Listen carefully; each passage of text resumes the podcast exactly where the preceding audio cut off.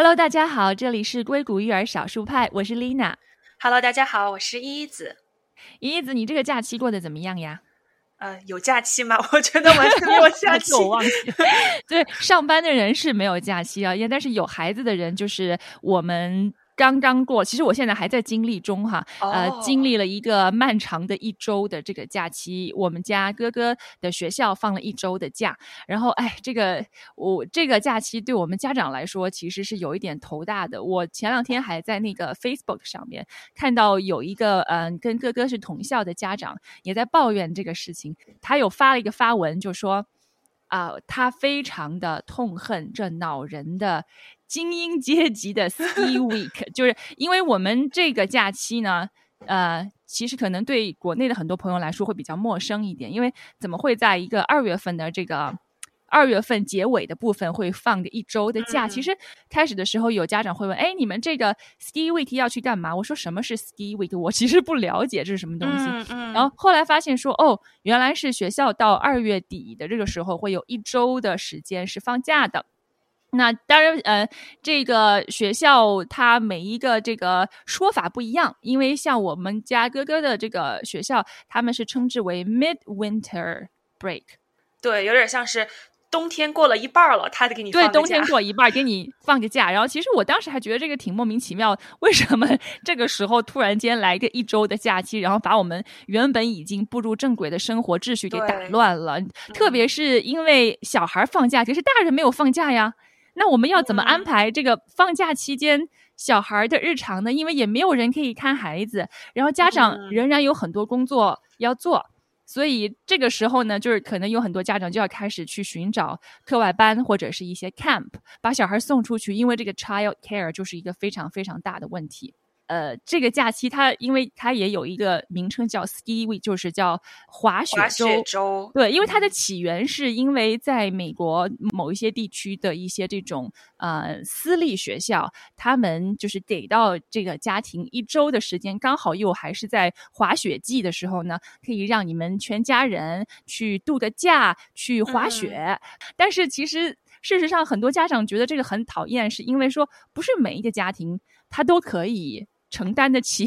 去一周滑雪，而且也不是每个家庭都有计划或者想要去滑雪，所以呢，这个时候就体现到了说，呃，你要去寻找一些额外的帮助，就比如说把孩子送去一些课外班，所以就刚好也。引到我们今天要聊的一个话题，就是我们要聊一聊课外班这些事儿。在硅谷这边呢，孩子们和家长们去选择课外班，课外班的一些现状是怎么样的？是的，这个是一个可以引起很多共鸣、很多争议，还有很多讨论的一个话题。首先讲到这个话题，我觉得依依子特别有发言权哈，因为你也是这个课外班大军里面的其，应该算是其中一份子吧。因为依依子自己本身也是在做。八到十二岁这个年龄阶层儿童的这样的一个课外班辅导，对不对？啊，那你要不要跟大家简单介绍一下你的课外班主要在教什么呢？好的，呃，其实我这个与其说课外班，不如说是呃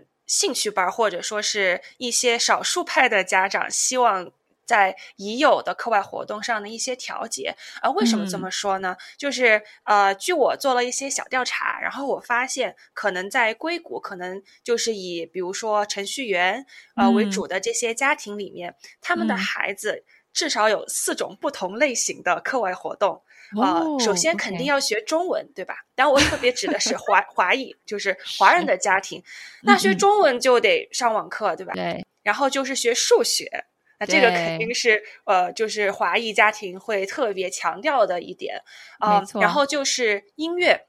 嗯，这个可能大家觉得陶冶情操或者参加一些竞赛，呃，但音乐往往可能还是觉得这个跟可能未来十年之后的申请大学更相关。然后最后一个呢，就是体育运动，嗯啊，体体育运动方面呢，除了还是跟大学申请相关以外啊，还有一个就是，嗯，我也发现了家长觉得。在所有的这些活动当中，如果他们的小孩真的可以喜欢上，并且长期坚持一两项的话，他会觉得对他们的生活，尤其是培养一个好的习惯特别重要。所以你会看到，其实呃，当然是个好事啦。但是因为太多的人在做了之后呢，就会第一就是。大家的时间安排就非常的紧张。然后第二就是特别的卷，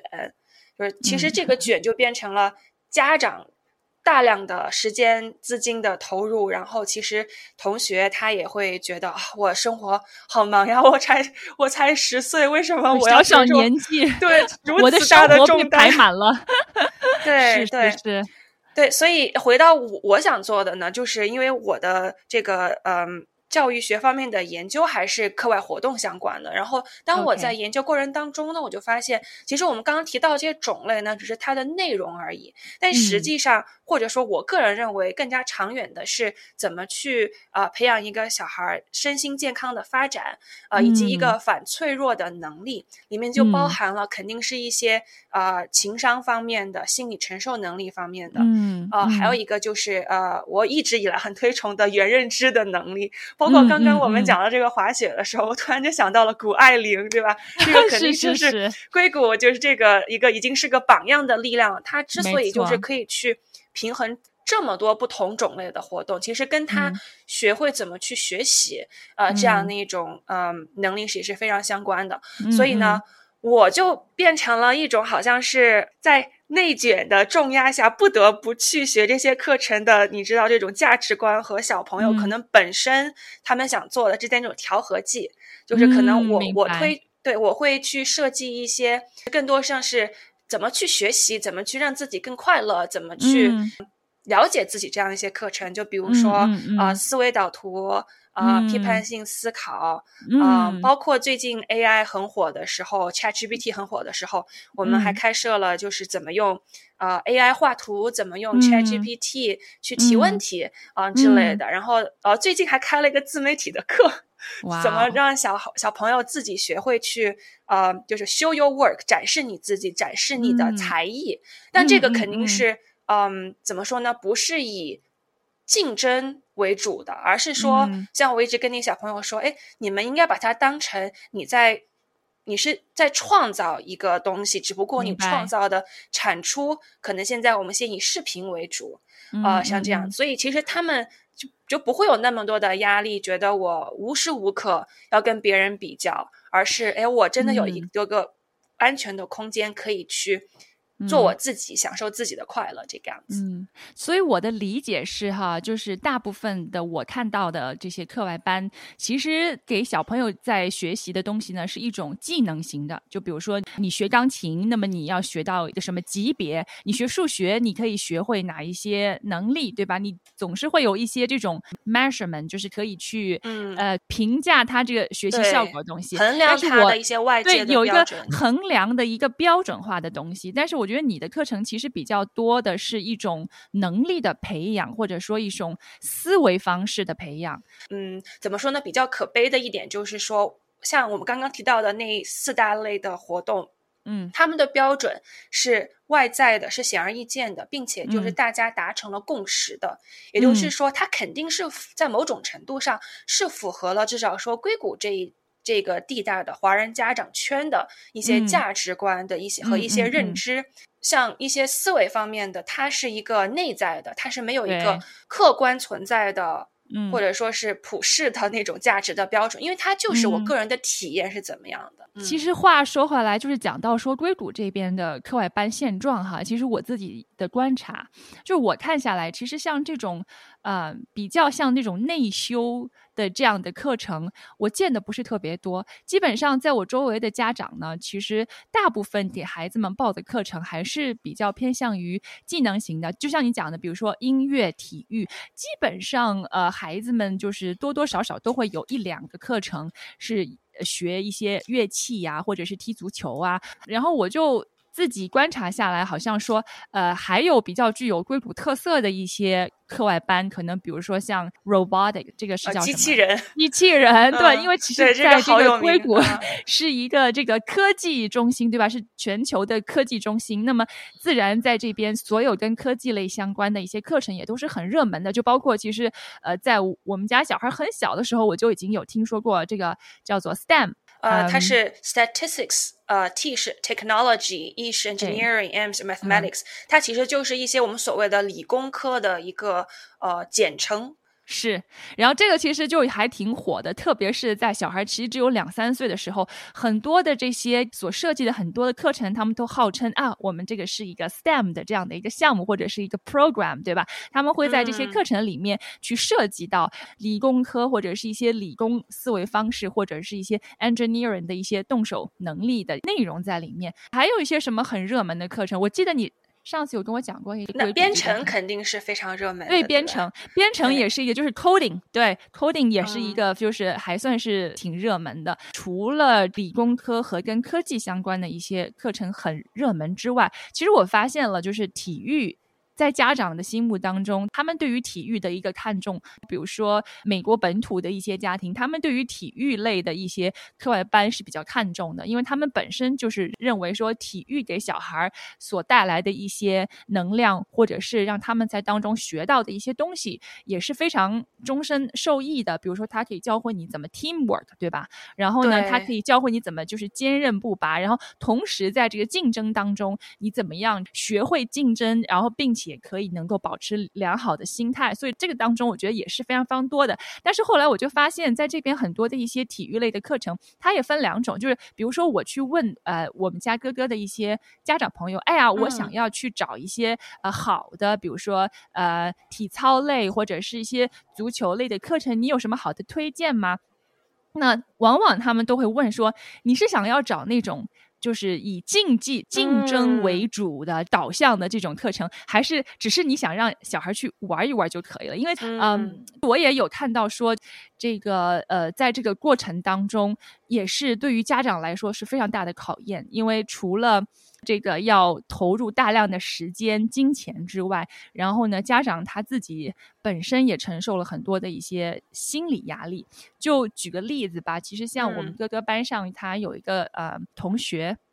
那么他们也是华人家庭，那么他其实从小就会上很多的课外班，因为第一是爸爸妈妈两个人都是在工作，就是他们是双职工家庭，所以不是很有时间可以一直看小孩。对对对，这个有些时候你时间不够，其实对于很多家庭来说，他也不是一定要追求他的小孩要出人头地呀什么的。对对对，其实很多时候就是个时间，他不得已，他要他觉得他要让他的小孩一定要。就是说做点事儿，对吧？这个时间不能耽误了，因为家长要工作，对对，没错。所以呢，基本上他会就是送小孩去很多的课外班，他们有学过这个滑冰，然后呢曲棍球，然后现在呢，他们家两个孩子都在那个呃滑雪的这个 team 里面，所以他们现在是每一周，其实像。谷爱凌是一样的，每一周的周末要开车从湾区这边开到那个呃太浩湖，然后去那边的那个队里面去训练，然后到周日的晚上再开回来这样子。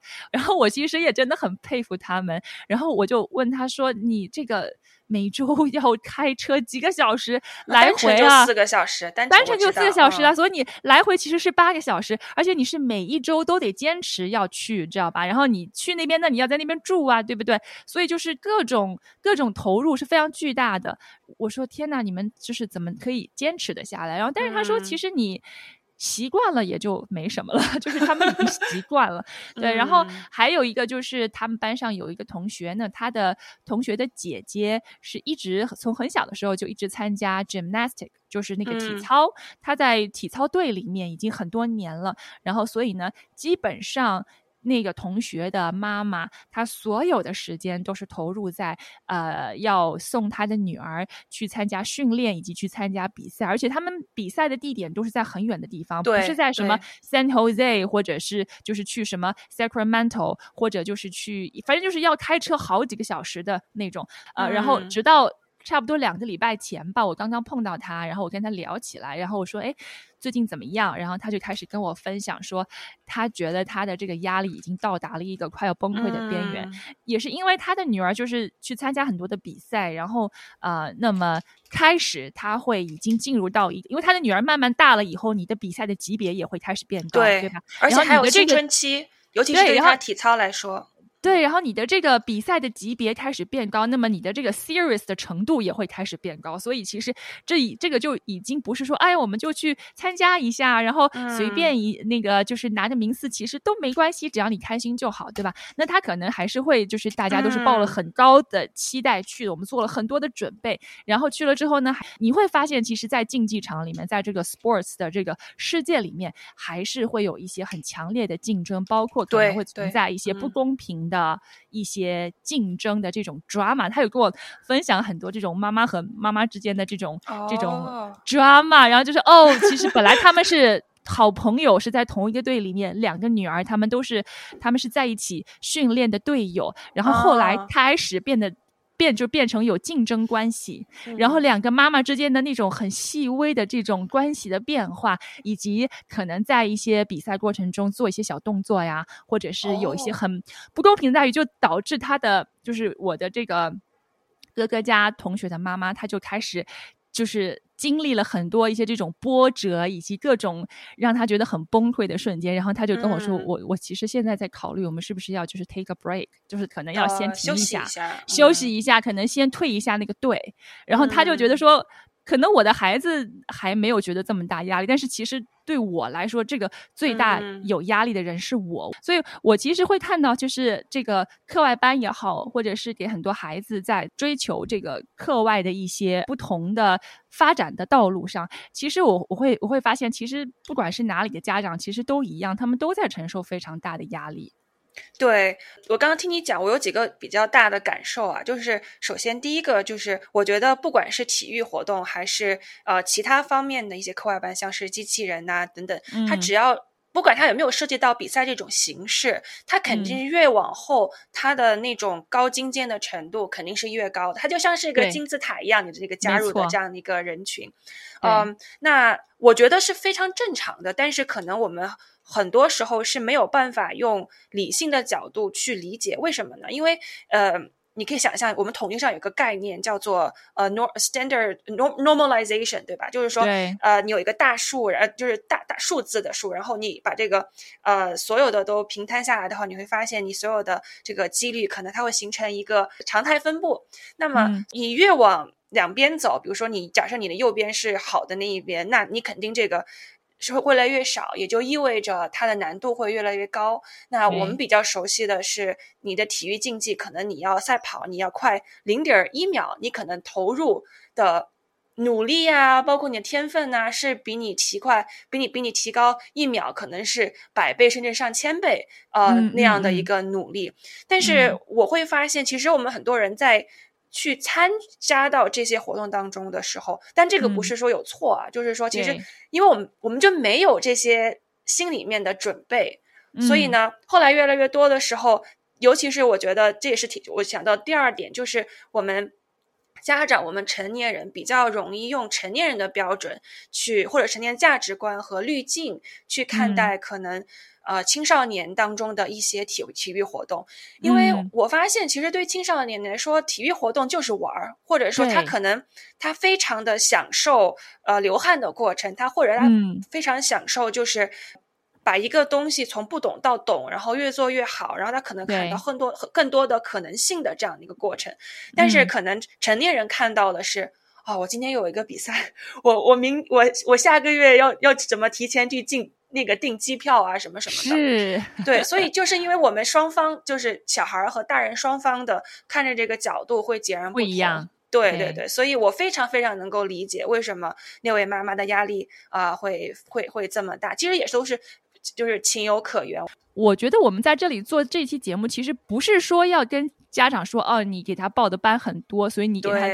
增加很多的压力，或者你就是那个卷孩子的家长，其实也不是，因为有的孩子他是确实对这个班或者是对这一块儿非常感兴趣，他自己是想要去的。可能我自己比较没有什么。立场来说这个话题，因为我自己的小孩儿，就我家哥哥是一旁，你完没有任何课外班，不是我不激娃，是我激不动他，你知道吗？因为我曾经也有想去推他去去报课程，可是后来发现就是卷不动他。其实最早一开始的时候呢，就像你讲的学中文，对吧？这是一个所有华人家庭都是希望孩子在美国成长，但是不要丢掉你的这个中文的能力，对不对？那其实，在哥哥很小的时候，我也有去帮他报过一些中文课，然后呢，我会带他去一些中文的 story time 啊，那。但是我记得是大概从疫情开始的时候，你知道所有的那些线下的课外班全部都变成了线上。那这个线上的这个形式，对于一个年纪很小的孩子来说，说是非常没有趣的。所以呢，当时我其实有听另外一个妈妈推荐，然后说：“哎，我家小孩他在上这个中文课，他还蛮喜欢的，你要不要也来试一下？”然后那我就抱着试试看的心态，那我就让哥哥说：“哎，那我们去上一个 trail class，就是去试课。”然后我们。们上了那节课呢，我也不知道是因为我上的那节课刚好就是那个老师比较传统一点，或者就是相对比较严肃，好像不是特别呃善于跟小小孩去互动这种的，所以就是整堂课就是哥哥觉得特别的无聊，然后他其实很想要说。我可以不听了吗？然后，但是我说，我说我们把它听完好吗？因为你毕竟是要试一试，对不对？你先把它试完以后，然后呢，我们再来做决定，对不对？但是我不知道是不是当时因为这样做起到了一些反作用，然后其实让他对这种上课的东西就产生了一些很抵触的情绪。然后那以后，他基本上就是只要是是听到说哦，class。就是你要去一个什么 class，然后他都不愿意去了。用他的话讲，他当时只有三岁，他就告诉我：“Mommy, going to class is not my thing。”然后不是他的菜，不是我的菜，就说这个不是我。这个不是我的 style。然后呢，后来他到他去上学，他上了 elementary school。那么他们学校里面其实会有一些课外班。我还想说，哎，这样挺好啊，因为你上完课了以后，那你可以在学校就是待的时间久一点，对不对？然后你除了可以跟你的同学一起玩，因为他们的课外班是分成呃有不同的 club，然后你也可以选择 free play。free play 就是你可以什么也不参加，但是你就跟朋友就在操场那里玩儿。这也是可以的，你可以玩两三个小时，这些也都没关系，反正就是有有人在那边看着。所以呢，当时一开始的时候，他他所选择的都是 free play，他他就也没有想要报什么班。直到呃上一年级开始之后呢，他们就是增加了这个 Lego，就是乐高，嗯，乐高俱乐部，还有一个是。Robotic 就是这个机器人，嗯，俱乐部。然后刚开始我跟他去介绍这个这个课的时候，他还挺感兴趣。他说：“好好啊，那我去参加。”然后我真的很开心。我说：“这个是他第一次自己很主动愿意想要去参加哈。”然后呢，他去了第一节课之后回来就告诉我说：“I'm not going back。”然后我说：“我不想再回去了。”他说：“I thought it's supposed to be free building。”就是他他以为我去上乐高课是他会给我一个。可以自由发挥的空间，就是我可以去 build 我想要搭的东西，但是他们会给我一些 instruction，然后会告诉我你们要来搭这个搭那个。然后他说他不喜欢就是被告知，或者他不喜欢就是非常 structured 的，或者是老师来告诉你你要搭什么东西，或者是你要做什么项目。他还是希望能够有一个他自己非常大的一个自主权的一个空间。嗯，所以呢，他到后面就是又开始了这种卷不动的状态，就是说我不想要去任何的 class because I don't like being told what to do，就是因为你去任何的一个班或者是一个课程，哪怕说他很喜欢踢足球，对吧？其实他也很喜欢踢足球，说哎，那你要不要去一个这个足球队？然后或或者我我帮你报一个这个足球班。他说：“No, no, no，我不要去。”他说：“就是我踢足球，我可以按照我自己的方式踢。I play soccer for fun。”他说：“我不是要去参加什么 team 或者要去参加什么比赛。”就是被他这样一说，我自己反而有去反思了一下，就是说到底，啊，去课外班这件事情。从孩子的角度，就像你讲的，他们其实是想要去 enjoy，想要去享受这个过程。他不一定非得要去到一个班。其实有很多家长哈，就说：“哎，你的小孩他喜欢什么呀？哦，他喜欢踢足球。哎呀，那你去给他报足球班吧。报个班。对，就是就是你会觉得好像说我想要支持他的兴趣的形式，就变成是我给他报一个班。但是其实。不一定的呀，对不对？就好像我们当时想要卷哥哥去上钢琴班，因为他从小对音乐有展现出一些天分。那我说，哎呀，你这么好的天分不能浪费呀，我赶紧去给你找一些好的这个钢琴班，然后可以有私教一对一，对不对？然后，但是后来发现就是卷不动他。然后，但是他在他在家里面的时候当爸爸，因为我老公他现在他也在学钢琴，他在大学里面上那个钢琴课。他学完了之后，他回来在家里弹，他在家里练习，然后让孩子耳濡目染了之后，有一天他坐下来，他就他就跟哥哥说：“哎，我来教你弹这个什么什么。”然后哥哥就。每天晚上大概只有十到十五分钟的时间，就跟爸爸一起学弹钢琴，他反而还更乐意做这件事情。但是你要说，我给你报个钢琴班，他打死也不去。就是这样。我我我非常理解，而且其实报班这种形式啊，在教育学或者人类学上是有个概念的，我们把它叫做呃 concerted cultivation，呃，中文翻译过来就是规划培养。然后它的英文定义就是说，嗯。我们就是家长是希望在小孩的成长过程当中，用一系列的有结构、呃有体系的活动，帮助他帮助他去达到某一个目标，或者说是呃培养出某一种特质。这个结构化的培养，它没有那么的。个性化，或者说是对于呃每个人的情况的一种基本的了解，或者说是考虑下去思考我这个结构是该怎么去搭建的。但是我本身不认为它一定就是错的，为什么呢？对对对，呃，因为其实知识包括技能，嗯，它是结，它本身也就是结构化的，对吧？嗯，那么。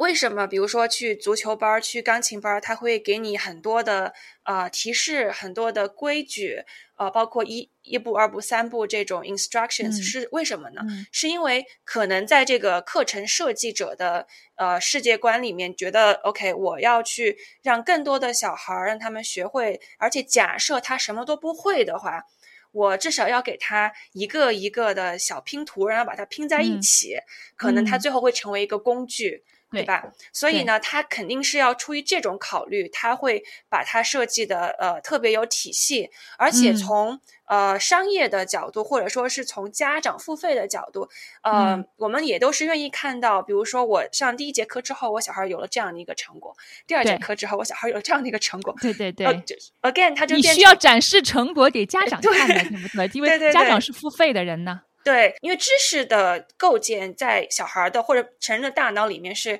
只有我们自己才知道的，对吧？但是我有一个成果，相当于我把它给外在化了之后呢，嗯，呃。我可以给多方都交差，当然在某种程度上也是可以培养这个小孩的自信心的。比如说，他确实一来我什么都不懂，但是就是我就跟着你做，哎，我好像这个拼乐高也拼成了什么呃一个城堡啊什么的，对吧？那我觉得这可能是对很多的小孩和家庭是合适的，但是对你家哥哥可能就不合适。它应该属于第二类，就是 natural development 自然发展的那一类。呃，其实就是不通过任何有结构化的方式，呃，去让这个小孩去成长。但是这个也是很有意义的，因为换句中文来说，就是放养，对吧？我是我是放养他长大的。那我觉得放养长大的小孩呢，他有一个优势，就是他的头脑当中其实是没有那么多条条框框的。嗯，他不会觉得这个拼图就应该是那样的，又或城堡就应该长这样的，对吧？对。他没有被模板化的这样教育过，那么他可能更多的时候，他愿意去尝试新的东西，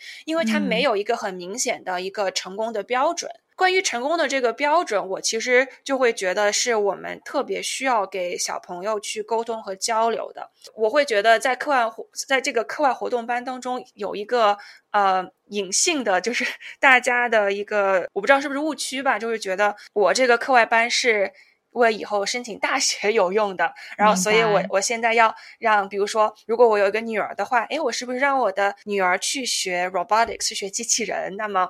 你知道，就是这是一个很冷门的，对，就是对，就是因为女生在机器人当中，就现在来看啊，就是这种，或者说科技领域很少嘛，所以它代表了一种多样性，它代表了一种独特的标签。啊，那是不是我现在就特别推一推它？然后做这，或者是我我男生我去推一推艺术，对吧？之类的，就是把那些可能或者是推推做饭呢？就是你那天有 给我分享过一个案例，是一个男生，他从小就很爱做饭，然后他把做饭变成了一个他这个学术生涯中的亮点。对这个故事是这样的，呃，有就是这个小朋友呢，他是个男生，然后他其实从小到大，他对什么计算机啊，对钢琴，他就是完全不感兴趣。那他唯一喜欢什么，就是做饭，而且他这个做饭是呃表现出来是真正喜欢，就是他家里面自己做饭，给父母做饭，而且他在学校里面开展这个呃。Cooking club、culinary 嗯 tasting 嗯 club，、就是那种嗯厨艺鉴赏呀、美食鉴赏。嗯而且他高中据说中间休学了一年，去日本餐馆打工，这是学习怎么做饭。啊对吧？那你说他肯定在至少说在华人这个群体里面，属于少数派。对他真的就是个少数派。那么可能嗯家长就会很慌，哎呀，你看我又是个男生，你为什么不学计算机，不学数学，对吧？你你你落在了起跑线。最后呢，这个学生他高二、高三，其实就是在大家心目当中可能觉得已经很晚的时候，他去嗯学了计算机，然后也去嗯考了相关的那些，比如 AP 的一些课程。嗯。嗯，然后最后他去了最难进的 UC Berkeley，然后像 Stan、嗯 Stanford 就是斯坦福，好像是、嗯呃 waitlist，就是等候名单那一种，就是很多可嗯能从三岁开始推娃推到十八岁，反而还进不了的那种。这个对，然后我当然我看到这个案例之后呢，我我会觉得一点都不奇怪，因为我觉得首先兴趣班儿对吧？兴趣班儿其实要重点落在兴趣方面，但是对于很多人来说，错它不是兴趣。那嗯么什么是真正的兴趣呢？或者说什么是受到名校接受的这种兴趣呢？我觉得有一嗯点就是说，啊、它是经经受过考验的一种热爱。嗯，对吧？因为毕竟这个案例的这个男生，他确实经历得了时间的考验，对对不对？然后他毕竟你看他要休学，而且他可能有周围更多人的压力，他有嗯同龄人那个 peer pressure，然后 family pressure、cultural pressure，他都经受了，对吧？而且最后他也确实也做得很好，就是客观上对他也是有那个呃水平呃在这方面的，所以呢，他对这个厨艺的这种热爱呢，其实是在招生官眼里面是非常真实的。但还嗯有一点就是，呃，他为什么还能被伯克利的计算机专业录取呢？其实嗯我觉得我们大家都忽略了很一点，就是生活当中很多事情都是相通的。没错，古语说“治大国如烹小鲜”，对吧？嗯，其实你治理国家就跟做一道饭差不多。为什么？其实你做饭，你就涉及到你要去计划，你要去安排嗯流程，你要去把它拆解成大大小小的任务，你要去规划，你要去设计，对吧？对，其实这个就是跟计算机里面的编程本质上是一样的。没错，其实你讲到这一点，我特别的同意。就是说，其实很多时候啊，很多家长他非常容易把上兴趣班这件事情呢变得很功利化，或者说目的性过强。但是呢，其实有很多一些可能在家长眼里看起来是一些旁门左道的事情，或者是孩子真正感兴趣的，或者是不被主流所认可的那种所谓的兴趣，他可嗯能就不会特别想要去呃重点的支持或者是浇灌，对吧？因为他可能会认为说。这个技能或者说这个兴趣，它不会给你带来一个很成功的未来。但是其实呢，就像你讲的，凡事是相通的。你有很多的这些看似好像不会给他带来成功的事情，但是因为他的这种热爱，那么他会有非常强大的动力去钻研，并且成为这个领域当中一个最精尖的人。但是那个才是你的亮点，这是你的 uniqueness，对，就是你这个人本身区别于其他人才的地方，这是你最强的地方。那其实我跟很多的家长聊，其实大部分的家长，我觉得还是非常尊重孩子本身的意愿的。呃虽然说我我家哥哥，我觉得是个特例，就是他对很多事情的兴趣是很强烈的，就是他喜欢乐高，但是不代表他想要去上乐高。的班或者是俱乐部，他可以自己在家里玩，或者是通过跟他的小朋友自由的搭建，那么他自己可以在当中去获取他需要的东西。对然后我去问了别的一些家长，其实有很多的孩子，他们其实对上课外班是不排斥的，包括有很多的一些家长朋友。其实我开始的时候哈、我会很有一个固化思维，说，哎呀，你给小孩上这么多班，是不是把他们弄得很累呀、什么之类的？后来我发现，其实有一些家长他会告诉我，哎呀，这个班是我家小孩让我去给他报的。对 对，是小孩他主动提出来想要去上的。那我觉得这个其实是一个特别特别好的一个出发点嗯来的，对吧？对我，我非常的赞成。呃，其实说到这儿呢，包括你刚刚分享的，就是你家哥哥的那个例子，其实我反而嗯觉得，比如说你家哥哥，即使他从小不去上这个兴趣班，但是一旦他通过自己的 free play，就是没有规则的这种探索之后，他一旦对这嗯个事情产生了兴趣，他的主动性是非常的高的。因为嗯在街上，我其实我们上期也讲过这个 Chat GPT 嘛，对吧？当嗯你如果兴趣班的绝大的内容还是在 OK，我怎么让我的小孩接受到更多的信息的话，那么可能 ChatGPT 以后它会把接受信息、处理信息这个部分，如果是人工的工作，会把它替代掉，对吧？那更多的时候，如果你是把这个兴趣班作为一种技能培养的话，呃，说实话，没有人能够保证。未来的十年、二十年会有什么样新的职业出现？会有哪些职业会消失？所以某种程度上把它作为一种投资，可能我们要再三思一下。另外呢，我反而觉得，你一旦学会怎么去提问、怎么去分析这个问题，呃，尤其这个兴趣活动当中，它其实会把你呃带得很远。就是说，回到你家哥哥这个例子，我觉得就是当他一旦决定，比如说他想学钢琴之后，他会主动告诉你说。OK，我现在需要一个更好的老师。这个是这个例子，我是看过的，因为我自己的一个小的兴趣那种活动班上有一个女生，她其实还挺腼腆的，然后她踢足球，然后一天就呃。五周都五天都在训练，然后有一天，嗯，他妈妈就给我说，他说：“哎，你知道吗？上上次我们周末去参一天踢了四场比赛。”我说：“天哪，这么多！”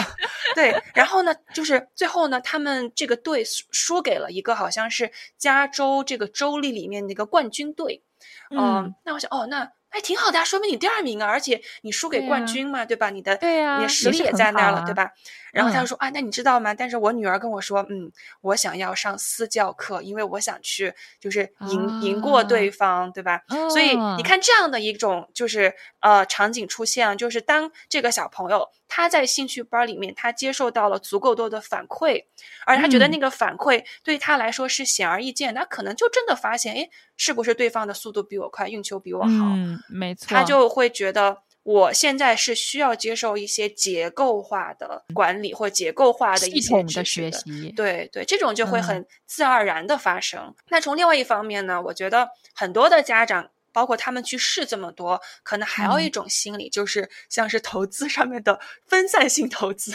（diversified portfolio），对吧？就是说，哎，我让他都试一试，我可能现在也不知道哪个能成，但是万一某一个成了呢，对吧？呃，广撒网，然后到时候看看哪一个中了，是不是？对对对，那那当然，我觉得这个也是非常好的。呃，有一点呢，就是也是我个人的观察，呃，和建议，就是说，万一。就是你家孩子感兴趣的点，他不是以某一种兴趣班的形式出现，怎么办？对，比如说刚刚我们提到的厨艺，或者说像你家哥哥，可能未来某一天他会觉得，嗯，我想用乐高来弹钢琴，或者说我想边弹钢琴的时候，somehow 把这个跟乐高的机器人搭建起来。呃，其实我作为成年人来看的话，我觉得这个是可以用科技实现的，所以它不是它不是完全不存在的，对吧？对对。所以那像这种情况下。那你什么班呢？可能也没有班让你去报呀，对吧？对，所以其实我觉得这个涉及到我们对于兴趣的一种定义。对，那有些时候我会跟我周围的一些家长朋友聊天，我就说，其实呃不用太着急，就是你先让他去试，但是呢你要去观察，就是说，我觉得一种真正的兴趣，或者说刚刚我们提到过的呃经历过考验的热爱呢，它不是。某一刻，它就呈现，它是可能在很多不同的兴趣班、学校生活中的点点滴滴，嗯的融合之后，它会自己 emerge，就是它会呈现出来，用它新的形式呃呈现出来。就而且这种往往都是以交叉学科的方式呈现出来的。就毕竟呃，你家的小朋友有在这么多不同领域的一种拓展，他可能就会发现。不同领域之间的这样的一个连接，想让小孩儿就是健康的成长，可能家长自己得先躺躺平，先放过自己，先佛系一下，是不是？对。那我可以给就是琳娜和听众朋友们另外一个案例分析，就是体育方面的，就是因为我自己在练习日本剑道嘛，然后嗯，然后我们这个小小的圈子里面，其实呃，当然还是以日裔为主，然后我就会发现，就是嗯。很多日裔的老师，他们的小孩都会去学日本剑道，而且这种童子功比较要求。厉害的这种体育或者武术竞技呢，肯定是你是有先发者优势的，而且他确实对于这个指导者的要求比较高。如果假设，比如说你的爸爸或者你的妈妈是一个段位很高的老师的话，可能你在一开始学习的时候，呃，你的动作的规范啊，等等等等，包括你的技巧呀、比赛的一些思维啊，都非常的好。所以你会发现，他们可能到。五岁开始练，练到十五六岁的时候，就已经远远超出很多成人了。然后那个也是他比赛，可能都是拿奖，而且他们这个时候练习也有部分也是为了这个呃申请大学嘛，对吧？然后也确实是有一些呃练习者，他也是因为练剑道，然后比如说代表美国队比赛。然后去拿到了斯坦福这些学校的录取，但是呢，后来我发现他们几乎上大学刷就全部停了，就对，为什么呢？是因为。见到这个东西，尤其是体育竞技，它是很苦的，而且你要跟对抗性比较多嘛。然后你可能之前是因为你爸妈他们就是要去道场练习的，所以你 你也跟着他去道场练习，对吧？就是这也是时间安排嘛，你们两个的时间重合了。好，那你就相当于是你说是自然而然带着节奏走，你就有很多练习的时间。但是呢，一旦你上了大学，呃，你就你首先可能也不在本地读书了，突然这些小孩就像是得到了自由一样。他们可能就再也不会碰见到了，因为啊，我听到了一些故事，他就觉得哦，我受够了，就是明白，我特别能理解这种心态，就是说我已经呃，就是好像是一个没有选择的状态下，我做了这么这么久。我终于可以挣脱牢笼压迫，牢笼压迫，对，然后 我可以做我想做的，就哪怕什么都不做，我也可以有一个这样子的状态。对，所以那你说我作为一个练习者，我还会觉得好可惜啊，对吧？你有这么好的一个基础，你正好这个时候继续啊，对吧？但是我又发现，哎，其实这个是我为什么我觉得这是有道理的，对，因为你知道吗？其实你讲到这个好可惜，这个好可惜的这个观念，是我和很多家长。都会犯的一个通病，因为就像我们家哥哥，他有一半中国的血统，那我觉得你不学中文好可惜啊，是不是？其他华人的妈妈，她也是常常这样跟我说：“哎呀，你们家哥哥他不学中文，好可惜呀。”这是我经常会听到的一句话，因为我们觉得说可惜的这个部分，但是是从我们的角度来看的，但是从孩子角度，其实我们家哥哥他曾经就有这样跟我讲过，是因为我告诉他我说：“You are so good at this。”所以你如果不学这个的话，那就是很可惜，你浪费了你的天分或者是才华。但是他就会认为说，为什么我必须要去学或者去上课才是不浪费我的？就是为什么我的这个才华它不可以被浪费？